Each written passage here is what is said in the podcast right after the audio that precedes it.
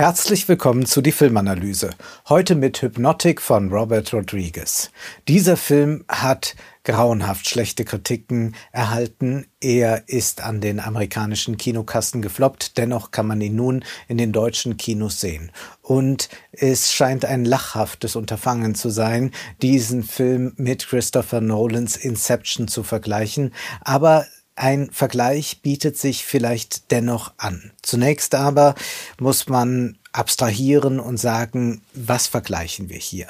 Natürlich nicht die schauspielerischen Leistungen. Ganz klar ist, wenn man Ben Affleck neben Leonardo DiCaprio stellt, die Entscheidung nicht schwer. Äh, hinzu kommt noch, dass Ben Affleck in diesem äh, Film sich entschieden hat, nun wirklich gar nichts mehr mit seinem Gesicht zu tun, sondern dieses Gesicht eigentlich nur 90 Minuten lang durch den Film zu schleppen. Und auch das ist ein Unterschied zu Inception. Ja, dieser Film ist fast eine Stunde kürzer und diese Kürze bekommt dem Film gut, wenngleich ja doch dieser Inception ein bisschen zu lang ist, ein bisschen überbordend. Ja, dieser Film hat eine Schwerfälligkeit, über die noch zu sprechen ist. Aber bleiben wir zunächst einmal bei Hypnotic.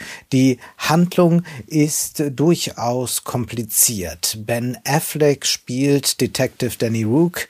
Er ist traumatisiert, ist bei einer Psychotherapeutin, die ihm helfen soll, sich an alle Einzelheiten zu erinnern, als Dannys kleine Tochter auf einem Spielplatz entführt wurde, er aber verträumt auf der Parkbank saß und für einen Moment nicht aufgepasst hat. Seine Erinnerungen aber bleiben schemenhaft. In der nächsten Szene sehen wir, wie Danny seinen Arbeitstag beginnt. Gleich muss er zu einem Einsatz, da es einen Hinweis gibt, dass eine Bank ausgeraubt werden soll. Und an diesem Tatort erscheint tatsächlich ein sehr rätselhafter Mann, gespielt von William Fichtner, der diesen Überfall leitet und lenkt. Er muss nur mit dem Wachpersonal, den Polizisten, den Bankangestellten ein paar Worte wechseln, ein paar Worte sagen und schon gehorchen sie ihm. Für den Detective Danny ist völlig klar, was hier passiert. Alle stecken unter einer Decke. Das ist wohl ein großes Komplott. Aber es stellt sich dann später heraus, nein, dieser Mann hypnotisiert die Menschen. In wenigen Sekunden macht er sie gefügig. Und es gibt auch eine Verbindung zu Dannys Tochter. Dieser Herr weiß Bescheid. Er möchte ein Foto von äh, dieser Tochter haben. Er ist völlig unterrichtet über diesen Fall und Danny bekommt es mit der Angst zu tun. Eine Wahrsagerin, gespielt von Alice Braga, erklärt ihm, was eigentlich Sache ist. Der Fremde gehört zu den den sogenannten Hypnotics, die im Auftrag der Regierung arbeiteten, jetzt aber immer mehr auf eigene Rechnung agieren. Bald müssen Danny und diese Mentalistin gemeinsam fliehen und sie begeben sich selbstredend auch auf die Suche nach der Tochter. Der Film dauert mit 94 Minuten nicht besonders lang. Rodriguez entwickelt auch keine großen Erzählbögen. Schnell und schmutzig wird die Handlung vorangetrieben. Hypnotic wirkt über weite Strecken wie ein B-Movie, auch wenn der Film 65 Millionen Dollar Budget verschlungen hat. Aber es ist auch gar nicht schlimm, dass dieser Film so schnell erzählt ist, dass da so eins ans andere gereiht wird. Denn wir stellen auch hier die große Frage, die in Inception aufgetan wird. Eine Frage von Blockbuster-Format, nämlich was ist real? Das Kino und die Hypnose gehören zusammen. Wenn wir etwa an die 20er Jahre denken, an Robert Wienes, das Kabinett des Dr. Caligari, wo der Hypnotiseur Caligari sich eines Schlafwandlers bedient, oder denken wir an Fritz Langs Dr. Mabuse, auch er hypnotisiert ebenfalls Menschen, damit sie seine Dienste ausführen. Und dass die Hypnose und das Kino so gut zusammengehen, liegt auch daran, dass das Kino eine unglaubliche Wirkung auf die Zuschauer hat. Ja, wir sagen ja manchmal, wir waren wie hypnotisiert, saßen wir da und wussten gar nicht mehr, wo wir sind, haben Zeit und Raum vergessen. Das heißt, diese Wirkmacht des Kinos, die spiegelt sich dann auch in den Geschichten, die das Kino erzählt, wieder.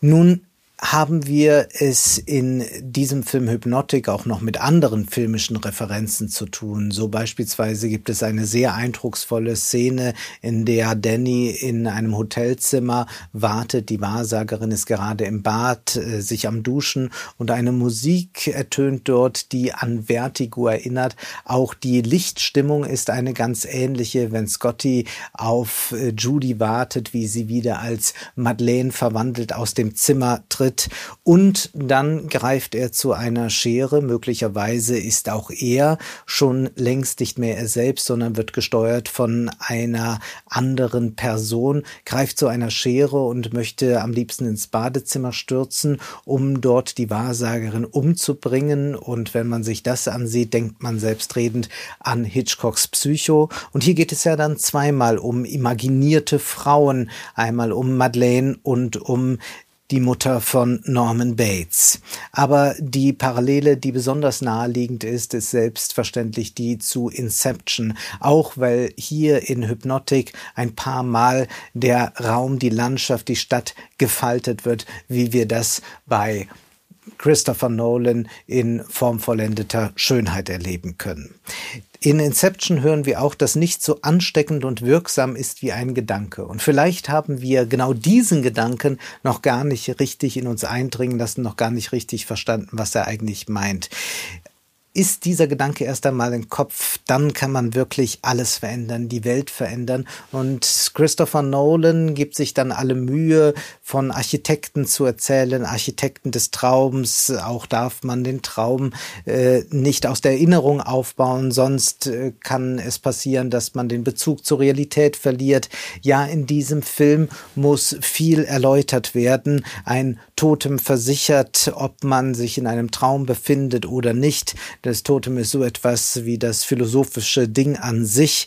Wir haben es hier mit einem Konzeptfilm zu tun, der bei allem Respekt vor Christopher Nolan doch mitunter sehr, sehr beschwerlich ist. Auf mehreren Levels ist das angelegt und ja, es gibt beeindruckende Szenen, wie die im Schnee die gefaltete Stadt natürlich, aber auch wenn in den Innenräumen an den Wänden hochgegangen wird. Aber sieht man sich den Film zwei, dreimal an, dann merkt man doch auch, wie sehr wir es hier mit einem Konstrukt zu tun haben, das ein bisschen das Filmische einengt. Äh, ganz anders ist es dann in Tenet oder in Interstellar, wo wir es zwar auch mit Konzepten zu tun haben, aber das Filmische überwiegt, beziehungsweise das, was filmisch passiert, wie ausagiert wird, das ist dann plötzlich das Konzept und man braucht braucht nicht nur Erklärung und Erklärung. Wir sind vielmehr dann im Filmischen angekommen, als das in Inception der Fall ist. Auch hat die labyrinthische Struktur, die Inception, äh, in Inception angelegt ist, äh, natürlich das Problem, dass wir dramaturgisch in ein eben solches Labyrinth geraten und uns irgendwann fragen, ist es überhaupt noch sinnvoll zu wissen, was ist real und was ist Traum? Ist das nicht irgendwann eine reine Sophisterei? Was Inception und Hypnotic verbindet, ist, dass beide Filme unglaublich viel erklären müssen. In Inception wird das ja auch sehr explizit gemacht, eben durch diese labyrinthische Struktur. In Hypnotic hat man es eher mit einer Matroschka zu tun, die mal zusammengebaut wird und äh, dann wieder aufgeschraubt wird. Der Vorteil von Hypnotic liegt aber darin, dass Robert Rodriguez eine unglaubliche erzählerische Effizienz an den Tag legt. Man könnte das auch als Schlampigkeit aufführen, aber vielleicht erkennt man hier auch noch einmal eine besondere Qualität des B-Movies und letztlich ist es ein B-Movie, dass man vielleicht nicht äh, das ganz große Modell liefern will, sondern vielleicht einfach mal das ein oder andere passieren lässt und so ergeben sich Assoziationsräume mindestens genauso viele wie in Inception, aber in weniger Zeit. Denn es gibt da einen Plot-Twist, der an dieser Stelle verraten werden muss. Denn natürlich ist das, was wir da lange Zeit gesehen haben, nicht die Realität. Wir haben quasi auch durch die Augen des Hypnoti äh, Hypnotisierten geblickt, nämlich durch Dannys Augen. Er ist hypnotisiert. Er soll eigentlich diese Division zur Tochter führen, denn diese Tochter, die wurde von ihm versteckt und diese Tochter hat eine unglaubliche Macht. Eigentlich befindet sich dieser Danny an einem Filmset. Oder zumindest ist es eine Kulissenstadt. Und vor seinen Augen, wenn er hypnotisiert ist, bildet sich eine Wirklichkeit wie mit CGI, wie das also, was Christopher Nolan letztendlich auch entstehen lässt, aber das ist nicht die Realität im eigentlichen Sinne. Das heißt, die Frage stellt sich, was ist denn eigentlich hier real und wo führt uns diese Geschichte hin? Wenn wir erkennen, wir haben es mit einem Subjekt zu tun, das eigentlich eine Mission erfüllen soll, wie der Willen, nämlich diese Division hinbringen zu der Tochter, die über noch größere hypnotische Kräfte verfügt und hat man diese Tochter erst einmal in der Hand, dann könnte man in ganz großem Stile manipulieren. Bislang, so erfährt man, ist die Division eher in der Kriminalität zu Hause, ein bisschen werden Fake News gestreut. Das wird nur angedeutet. Das zeigt auch, wie schmutzig schnell erzählt dieser Film ist. Man gibt sich gar nicht die Mühe, das groß auszubuchstabieren, aber es ist ja dennoch da und gibt uns zu denken, zum Beispiel, wenn wir das Thema öffentliche Meinung aufgreifen. Wenn wir hier jemanden sehen, bei dem doch alles am Ende eingebildet ist, alles sich als als Illusionstheater entpuppt und Danny selbst erst spät merkt, dass er da hineingeraten ist und dass er irgendwie es versuchen muss, obwohl er in der Hypnose sich befindet, dem Konstrukt zu entkommen. Das ist zugegebenermaßen sehr hemdsärmlich erzählt, aber es hat doch vielleicht zu Inception den Vorteil, dass man gerade deshalb äh, sich gar nicht so die große Mühe eines Weltbilds äh, äh, zu konstruieren bemühen muss, dass man gar nicht versuchen muss, jetzt hier äh, die ganze Welt zu erklären, aber vielleicht kann man diesen Film eher allegorisch lesen mit Bezug auf das, was mit uns alltäglich doch passiert, wenn wir zum Beispiel uns mit den angeblich großen Themen unserer Zeit beschäftigen. Inwieweit sind wir da hypnotisiert? Inwieweit werden wir manipuliert? Zwischenzeitlich ist ja auch in diesem Film unklar, wer ist eigentlich Täter, wer ist Opfer, ganz so wie das im Film Noir üblich ist. Wie bekommt nun man diesen Danny in eine gewisse Richtung delegiert, nämlich hin zu der Tochter. Das ist ja das, was die Division mit ihm vorhat. Und das erinnert uns selbstredend daran, was immer wieder versucht wird, zum Beispiel bei Wahlkämpfen. Wie schafft man es, dass äh, gewisse äh, Wähler, die noch unschlüssig sind, so genatscht werden, zum Beispiel über Facebook, dass sie sich für diese oder jene Partei entscheiden. Man macht dort AB Tests, man guckt, welche Farben in den Kampagnen am besten funktionieren, welche Interessen es gibt und wie gelingt es eigentlich dort eine Hypnose herzustellen. Das ist etwas, was einem dann unwillkürlich einfällt, wenn man sich diesen Film ansieht. Danny soll die Hypnotik zur Tochter führen und zugleich versucht er mit seinem Denken der Totalität dieses Konstrukts zu entkommen. Und er versucht es wieder und wieder, wie die Division es wieder und wieder versucht. Wir sind also hier auch in einem täglich grüßt das Murmeltier-Szenario angekommen. Es gibt mehrere Versuche, aber auch das lässt nochmal einen allegorischen Schluss zu, nämlich befinden wir uns nicht auch tatsächlich in so einem äh, Murmeltier-Habitus, wenn wir jeden Tag wieder aufs Neue dem Doomscrolling verfallen, wenn wir also die sozialen Medien wieder und wieder durchblättern. Hypnotic ist kein starker Film, äh, zweifellos, aber die Gedanken, die er uns anbietet, die sollten wir weiter verfolgen. Wir erleben hier einen Menschen, der nicht äh, physisch eingesperrt ist, sondern dessen Gedanken ein Gefängnis gebildet haben. Die interessante Frage lautet nun, inwieweit sind wir Gefangene unserer Weltbilder und wer sind die Hypnotiseure? Die Antwort auf die letzte Frage könnte man geben, indem man auf die Massenmedien verweist und auf die Internetplattformen. Man sollte es sich mit einer Medienschelte nicht so einfach machen. Deswegen sollte man klar machen, es gibt auch eine Verantwortung des Subjekts, sich zum Beispiel vielseitig zu informieren und in einen kritischen Reflexionsprozess einzutreten.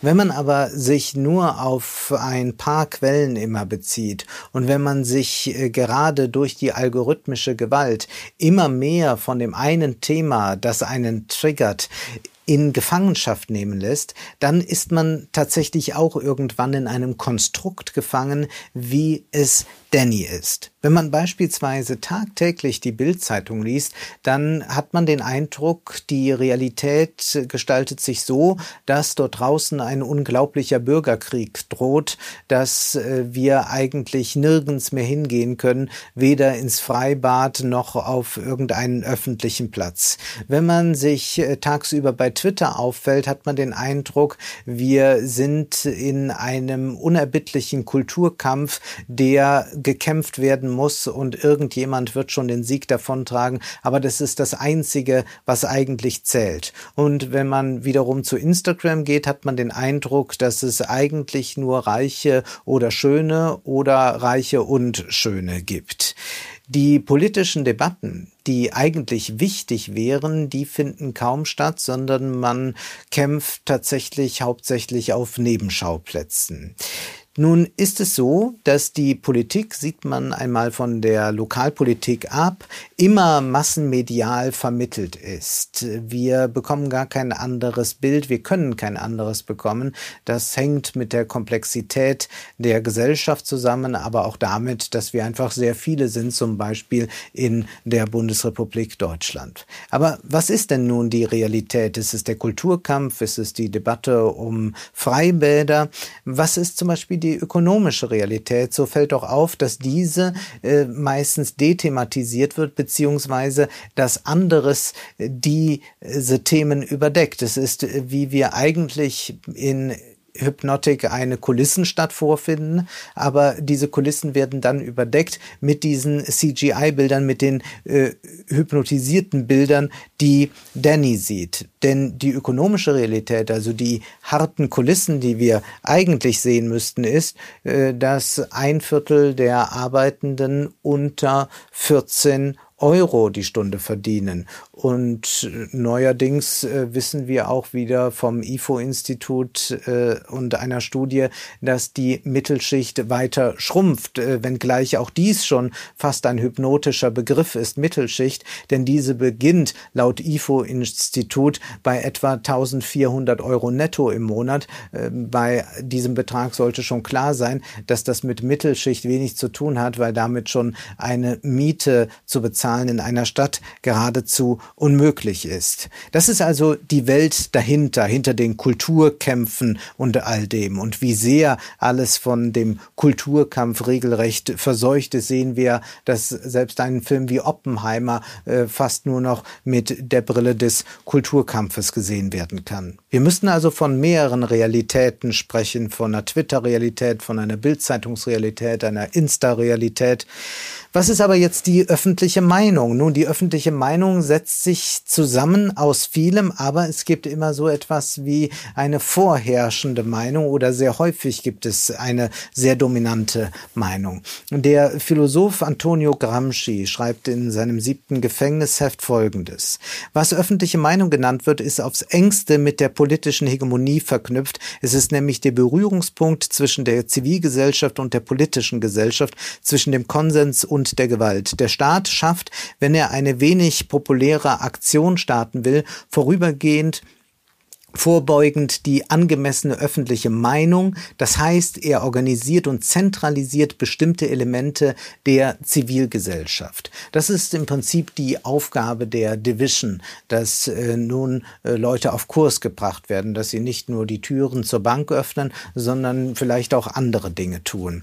Dies ist etwas, was wir dann auch als einen Kampf um die öffentliche Meinung wahrnehmen. Also äh, wer äh, trägt den Sieg davon? Mit Dannys Tochter, äh, die ganz mächtig im äh, Handwerk der Hypnose sein soll, könnte man diesen Sieg davontragen und so eine Art Meinungsmonopol aufmachen. Gramsci schreibt über die Rolle der Skandalpresse und das meint dann heute den boulevardesken Journalismus ebenso wie Social Media und äh, den Elementen, die in jüngster Zeit die normale Steuerung der öffentlichen Meinung seitens der organisierten und durch klar umrissene Programme klar umrissenen Parteien gestört haben, sind in erster Linie die Skandalpresse und das Radio zu nennen. Sie geben die Möglichkeit, aus dem Stegreif Ausbrüche von Panik oder falscher Begeisterung hervorzurufen, die zum Beispiel bei den Wahlen das Erreichen bestimmter Ziele erlauben. All dies ist mit der Art der Volkssouveränität verbunden, die alle drei, vier, fünf Jahre einmal ausgeübt wird.